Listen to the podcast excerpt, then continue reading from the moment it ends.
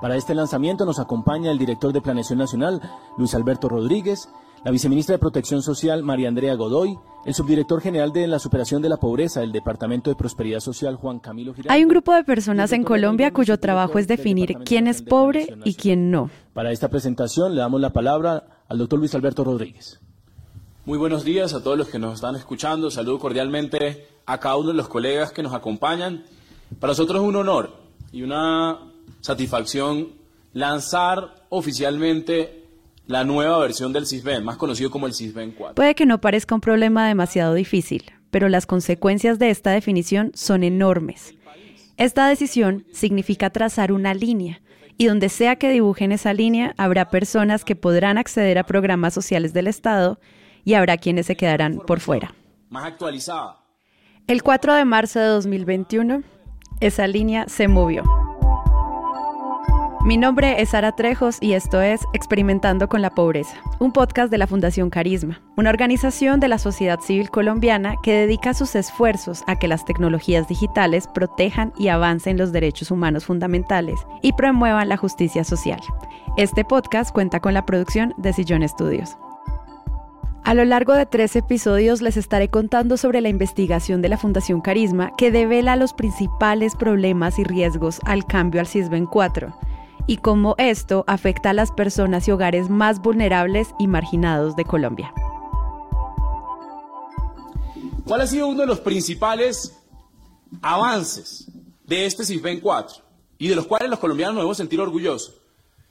Los colombianos deben saber que antes del CISBEN 4 se recaudaba la información a papel y lápiz, a papel y lápiz en el siglo XXI, teniendo hoy una recaudación de información, una recolección de la información. A través de dispositivos móviles vamos a tener información en tiempo real, vamos a poder hacer cruces con otros sistemas de información con mayor facilidad, vamos a poder tener actualizaciones. Por ejemplo, un hogar que bueno, ¿qué es el CISBEN? Es el Sistema de Posibles Beneficiarios de Programas Sociales, CISBEN es la base de datos que usan las entidades del Estado para definir quiénes van a recibir ayudas sociales y quiénes no. Y el 4 de marzo del 2021 pasamos de CISBEN 3 a CISBEN 4, es decir, la cuarta versión del sistema. Para quienes no interactúan con el CISBEN, todo puede sonar como minucias y precisiones que le competen solo a personas muy al interior del gobierno. Pero para quienes acceden a programas que utilizan el CISBEN como criterio de acceso, el solo cambio de esta clasificación podría significar súbitamente tener o perder acceso a programas que impacten sus vidas de forma significativa. Por donde se mire, diseñar el CISBEN es una tarea poco envidiable. Colombia es un país con niveles altísimos de pobreza. Al comenzar la pandemia, Colombia tenía 17.4 millones de pobres y hoy tiene 21.2 millones. La crisis les dio más duro a las ciudades, pero parte de la economía campesina estaría irrigada por economías ilícitas. 40 millones de personas están en la base de datos del CISBEN en un país de 55 millones de habitantes. Eso es algo así como el 80% de la población. Naturalmente, teniendo tantas personas en la lista, no se puede evaluar cada caso de forma individual. Se necesitan criterios de decisión automáticos y sistematizados. Sin embargo, desde el momento que se aprobó el proyecto, algunos medios de comunicación y organizaciones civiles como Carisma cuestionaron las razones para hacer este cambio. El gobierno presentó el CISBEN 4. Se trata de una nueva forma de clasificar a los colombianos según el nivel de vulnerabilidad económica y social. El proceso se entenderá hasta septiembre de este año, donde ya se inicia a depurar el listado de los inscritos. El gobierno está construyendo una nueva base de datos sobre los pobres en Colombia que sustituirá los niveles del CISBEN por las categorías de pobres extremos, moderados y vulnerables. El asunto es si los incluye a todos. Juliana Ramírez.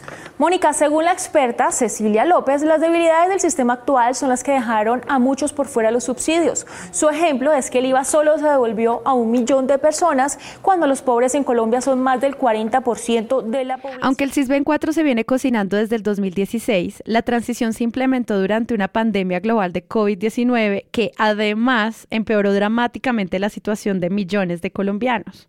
Para muchas personas, el cambio CISBEN 4 significó una súbita pérdida de acceso a ingresos y auxilios con los que contaban. Y lo peor de todo esto es que no saben por qué. Y esto es parte del diseño. Dicen que para prevenir supuestos abusos del sistema, el Departamento Nacional de Planeación, el DNP, decidió esconder el algoritmo que gobierna el puntaje del CISBEN. Actualmente, muchas personas no entienden su clasificación dentro del CISBEN y no tienen herramientas para entender y navegar el sistema. Pero de lo que no se habla es que hay un algoritmo que está tomando decisiones sobre la vida de las personas y este algoritmo es completamente secreto. ¿Cómo empezó todo esto? Básicamente es un sistema que se inventaron en los 90 porque había un cambio fundamental en la política pública en, Colombia en ese momento, eh, también impulsado por organizaciones internacionales. Este es Joan López, historiador y sociólogo, autor del informe de la Fundación Carisma Experimentando con la Pobreza, el CISBEN y los proyectos de analítica de datos en Colombia, que pueden encontrar en las notas del episodio, y que fue publicado a mediados de 2020. Joan se refiere a un cambio en la política pública diseñada para la atención y superación de la pobreza, la cual fue apoyada por organizaciones internacionales como la CEPAL, el Banco Mundial y el Fondo Monetario Internacional.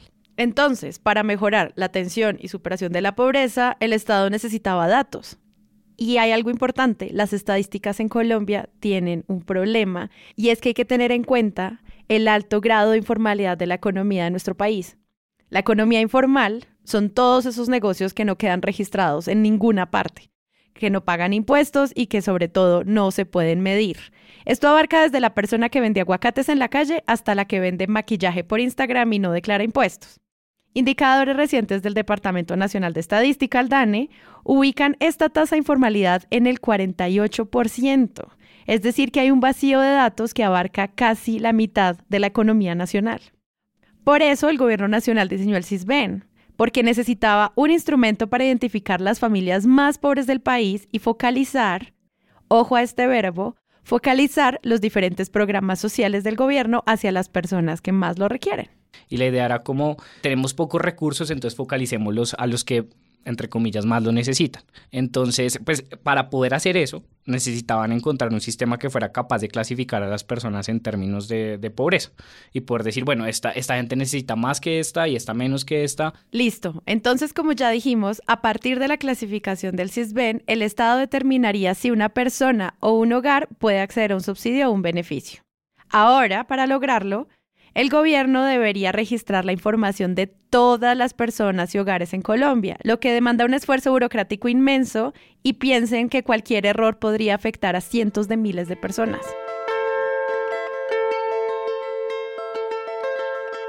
El gobierno decidió entonces recoger la información suficiente para determinar cuáles eran los hogares y las personas que estaban en situación de pobreza en todo el país. Y dentro de este grupo quienes estaban en peores condiciones. En otras palabras, el CISBEN le dice a entidades del Estado qué tan pobre es una persona. Esa es la voz de Juan Diego Castañeda, abogado y ex coordinador de investigación de la Fundación Carisma. Juan Diego explica que dentro de esta definición de la pobreza, al final se esconde un juicio moral, pues no solo se define quién es pobre, sino qué clase de pobres son merecedores de ayuda hay que entender primero que eso es una perspectiva particular de cómo atender a la pobreza. Y el problema que, digamos, hay que tener en mente acá es que nadie ayuda de gratis. Y esto es una actitud, lo moral, digamos, tiene, atraviesa todo el problema del CISBEN porque tiene que ver con si yo le estoy ayudando, usted tiene que ser una buena persona, tiene que ser una persona honesta y tiene que portarse bien. Ese es como un poco lo moral, digamos, que determina cómo se hace parte del CISBEN y por qué. Otro punto a tener en cuenta es que desde los inicios del CISBEN hay una gran preocupación por las personas que supuestamente engañan el sistema para obtener mayores beneficios, o como son mejor conocidos, los aventajados o los colados siempre dudando de que la gente estuviera engañando al sistema. En otras partes del mundo existen este tipo de registros, pero digamos, este tipo de registros funcionan en lo que uno dice,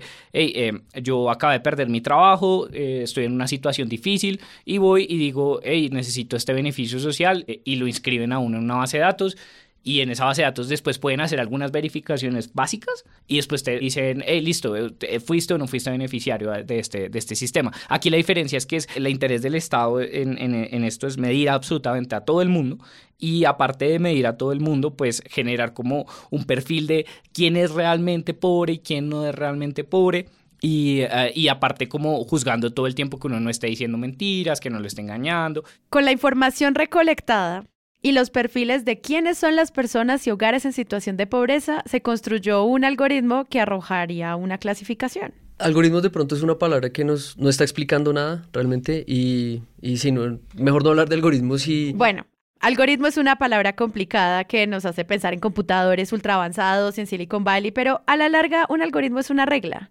es una forma de tomar decisiones y crucialmente es una regla que le puedes enseñar a un computador o a una inteligencia artificial. Pero dejemos eso para más adelante. Entonces, la, idea básica fue hacer una serie de encuestas en las zonas donde normalmente se había ubicado la pobreza, con el sistema antiguo, que era el sistema de estratificación social. Entonces comenzaron a hacer encuestas yendo casa por casa a hacer encuestas. Se diseñó una encuesta, se recogió una serie de información y también se creó un algoritmo, básicamente una serie de reglas que determinaban cuál era ese perfil ideal de una persona en condición de pobreza. Entonces podemos decir como quiénes están más cerca de ese perfil y quiénes están más lejos de ese perfil. Eh, más o menos así, así fue como se creó el CISBEN y esa es su funcionalidad. y pues con los años ha ido creciendo. Entonces ya no era solamente los accesos a servicios de salud, sino empezaron a utilizarlo para absolutamente todo. Pero no quiero aburrirlos hablando de algoritmos, inteligencia artificial y de computadores procesando cantidades enormes de información y de toma de decisiones. No, lo importante aquí sobre esta discusión es que la inteligencia artificial siempre responde a las instrucciones con las que fue creada. Si las instrucciones vienen con un sesgo, como que la gente va a mentir, los resultados de la inteligencia artificial van a reflejar ese mismo sesgo. En este caso, este sesgo puede significar nuevas formas de discriminación. Y uno de los problemas en inteligencia artificial tenía que ver, por ejemplo, con transparencia de los algoritmos, cómo es que funcionan, digamos, estos sistemas cuando uno entra al tema de inteligencia artificial y derechos humanos, lo que tiene que ver con discriminación, cómo es que los algoritmos y cómo es que los sistemas en general discriminan poblaciones en particular, cómo es que dan resultados que, eh, digamos, tienen efectos sociales graves y normalmente negativos. Y haciéndole seguimiento a este tema, se empezaron a preguntar qué casos había en Colombia y encontraron que el gobierno estaba adelantando una actualización de, sí señores y señoras, el CISBEN. El CISBEN fue uno de esos casos y precisamente la última versión del CISBEN se prestaba muy bien para este análisis porque incluye muchos de los mecanismos que analizamos sobre inteligencia artificial, sobre algoritmos y sobre los efectos de la tecnología en la sociedad. Y es que analizar el CISBEN también permite investigar los impactos diferenciales que esta tecnología tiene específicamente sobre las comunidades más vulnerables que son sistemáticamente discriminadas y marginadas. Hola, soy CISBEN. Soy un sistema de... Entonces tenemos que un algoritmo es una serie de instrucciones o de reglas. En este caso, primero se hace una encuesta. Todos los datos de esa encuesta pasan por un algoritmo que determina un puntaje. Ese puntaje se asigna según los parámetros que define el Departamento Nacional de Planeación y esos parámetros son los que el DNP considera característicos de una persona en situación de pobreza. Por ejemplo, tenemos piso de tierra, techo de zinc y no agua potable, entonces esas tres cosas significan pobreza, sí. Eh, tenemos piso de cemento, tenemos techo de eternit, de teja, tenemos agua potable, pero no tenemos, qué sé yo, el nivel de educación, no, no, no hay, digamos, nivel de escolaridad o alfabetización. Entonces, pobreza, pero no tan extrema, ¿cierto? Y así sucesivamente. O sea, lo importante es entender, tomamos unos datos, que están, ese es el trabajo del DNP, haber determinado esa, esa, las encuestas, bueno, ese instrumento, y eh, luego hacerle decir algo de esos datos, ¿cierto? Traducirlos de alguna forma, convertirlos en una gran clasificación, que es la que en últimas hace Es una, más bien una simplificación, porque la idea es como, pues la, la pobreza es una cosa súper compleja, ¿no? O sea, digamos, han habido un montón de pensadores en filosofía, en economía, en sentarse a ver qué rayos es la pobreza, entonces lo que hacen ellos es abstraerla y decir, bueno, yo creo que ser pobre es tener piso de tierra. Entonces, toda la gente que tenga piso de tierra está jodida y entonces está en una condición de pobreza extrema. O la gente que no lee está, está en condición de pobreza. Entonces esa, esa, esa es la idea, o sea, tú vas creando como un perfil, una serie de cosas que valoras como pobreza y cosas que no valoras como pobreza. Entonces es una abstracción de esa, de esa complejidad que es eh, la pobreza. Definir quiénes se encuentran en situación de pobreza es muy complejo, no solo por lo difícil que resulta construir el concepto mismo de pobreza, las implicaciones políticas que eso tiene, sino también porque los cambios en las condiciones de vida de los hogares obligan a revisar constantemente las variables que componen esa idea de pobreza. No es lo mismo ser alguien pobre en 2019 a ser alguien pobre en 2021 después de una pandemia. Por ese motivo, desde que se empezó a utilizar el CISBEN, comprendieron la necesidad de que había que actualizar el algoritmo. Cada vez que se considera que está desactualizado, pues se hace un cambio. Y estas actualizaciones es lo que llamamos versiones. SysBen 1, SysBen 2, SysBen 3 y ahora SysBen 4. Entonces está el SysBen 1, que fue el primero, la primera versión de los 90. Está el SysBen 2, que no sé, como de 2003 eh, y, está el Sysben 3, que era la última versión antes de la de 2016. Entonces, cada vez se iba cambiando el algoritmo. Entonces, básicamente, generalmente ellos eh, argumentan esos cambios porque dicen como el algoritmo está desactualizado, la gente nos está engañando, está aumentando la cantidad de gente en condición de pobreza digamos que eh, eso es casi, casi lógico porque también el CISBEN ha crecido en tamaño. O sea, alguna vez fueron 5, 6, 7 millones de personas las que estaban inscritas en el CISBEN. Eh, ahorita lo que te digo, estamos casi llegando a los 40 millones. O sea, es casi natural que va creciendo, va creciendo. Aparte tiene esa característica censal, ¿no? O sea, está recogiendo información de todo el mundo todo el tiempo. Entonces, eso lo hace, lo hace una, una base de datos mucho más móvil, mucho más diversa. Y siempre la argumentación ha sido como el, el sistema se está quedando atrás porque estamos comenzando a ver que hay más gente en condición de pobreza, o hay más gente reclamando beneficios sociales, o hay más gente em, engañándonos. A lo que se refiere Joan es que hacia 2016 el DNP consideró que cada vez había menos personas en condición de pobreza, pero las personas registradas en el CISBEN con puntaje de menos de 50, es decir, que requerían subsidios y beneficios del Estado, continuaba creciendo. Según el DANE había menos pobres, pero según el CISBEN había más. Entonces, el DNP ofreció dos posibles factores que explican este fenómeno. El CISBEN le daba demasiado peso a las condiciones de vida y no a los posibles ingresos de las personas. Las personas están manipulando los datos para colarse en los beneficios sociales. Para resolver el primer factor, el DNP tomó varias decisiones. Por una parte, le apuntó a mejorar la tecnología de cómo estaban recogiendo la información con el objetivo de reducir los errores humanos en el registro y facilitar la georreferenciación de los hogares.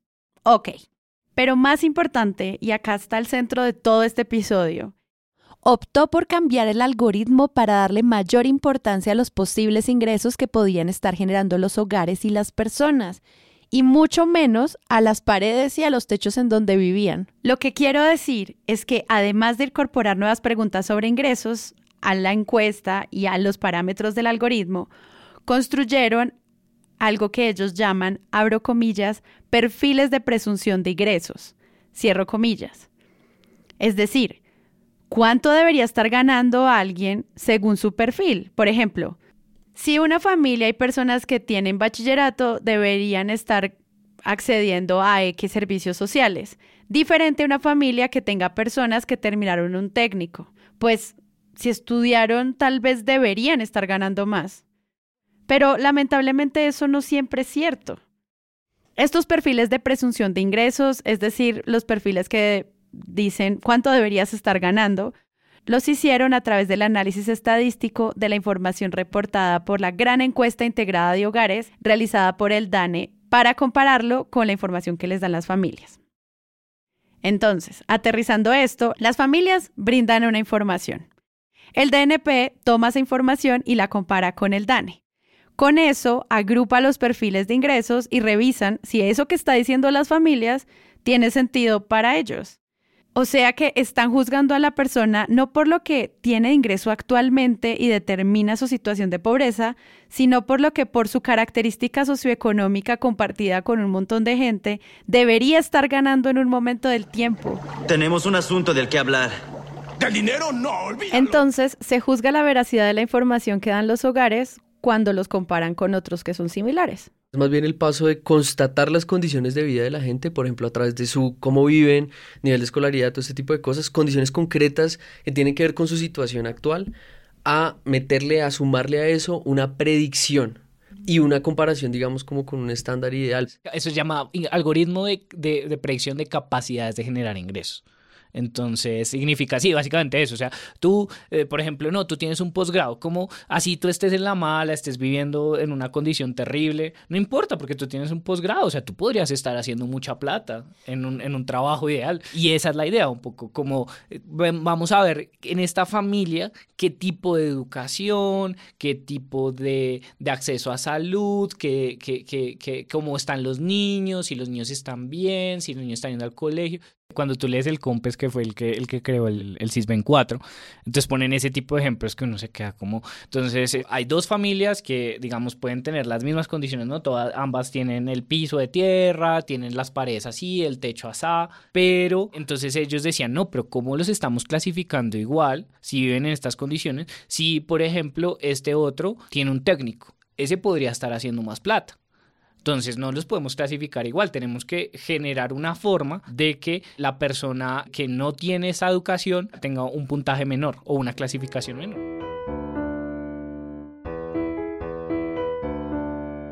Bueno, ¿se acuerdan que hablábamos de dos factores? El primero relacionado a los posibles ingresos de las personas y el segundo donde las personas están manipulando los datos para poder colarse los beneficios sociales. Bueno, lo que hizo el DNP para detectar a estos colados fue tomar la información que las personas les estaban dando a los entrevistadores y cruzarlas con 34 bases de datos públicas y privadas.